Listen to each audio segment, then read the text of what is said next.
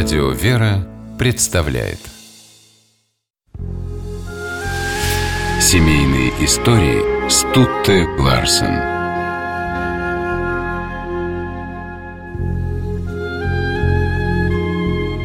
Иулиания и Симеон Вяземские стали олицетворением супружеской верности и целомудрия.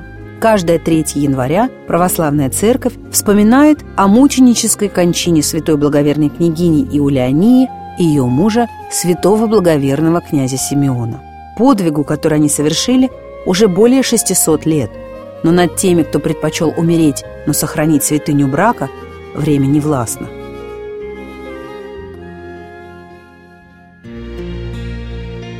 Иулиания родилась в конце XIV века в семье боярина Гостомыслова.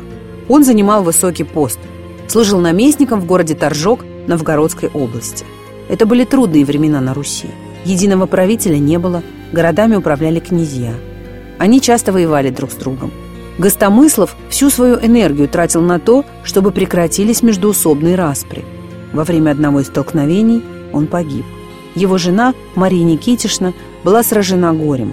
Вместе с ней грустила и четырехлетняя Иулиания. В те дни главным утешением для них стала молитва – Видя, что настроение Марии Никитишны улучшается после посещения храма, Иулиания верила, что Бог исполнил ее желание и послал маме утешение. Так девочка научилась любить Всевышнего. Эта любовь помогла ей пережить новое горе – смерть матери. Иулианию вырастил дядя. Он воспитал племянницу в духе истинного благочестия, а когда пришло время, выдал ее замуж за князя Вяземского Симеона Мстиславовича. Князь был храбрым, мужественным человеком – Участие в войнах не озлобило его душу.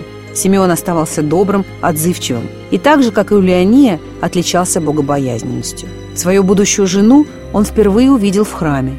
Девушка редкой красоты и обаяния пленила князя, а князь понравился девушке.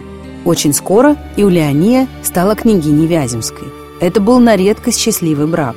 Про Иулианию и Симеона говорили, что они живут как два чистых белых голубя среди черных воронов.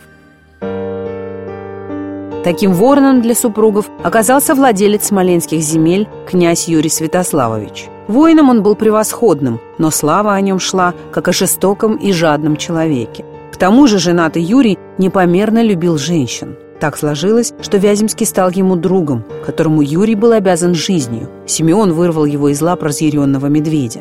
Только вот отплатил за это Юрий черной неблагодарностью, пожелав совладеть супругой своего товарища. Иолеония была верной женой Симеону. Все свое время она посвящала семье, молитвам и благотворительности.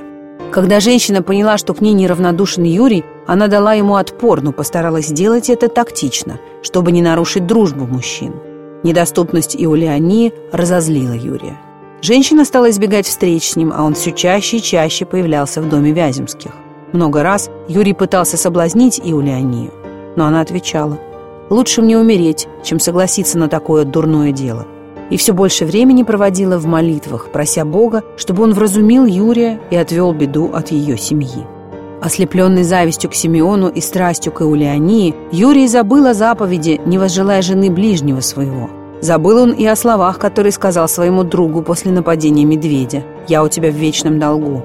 Юрий пригласил Вяземских к себе домой и в разгар пира коварно заколол Симеона после чего набросился на Иулианию. Хрупкая женщина сумела вырваться, ранив убийцу своего мужа в плечо. Она успела выбежать во двор, но там ее настиг и зарубил мечом в конец обезумевший Юрий. Княгиня Вяземская приняла смерть, не разрушив таинство брака и не бросив тень ни на свое честное имя, ни на имя супруга. Это случилось 3 января 1406 года.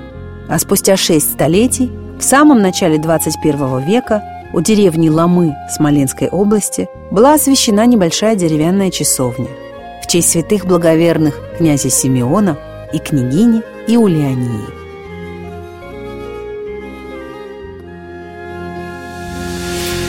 Семейные истории –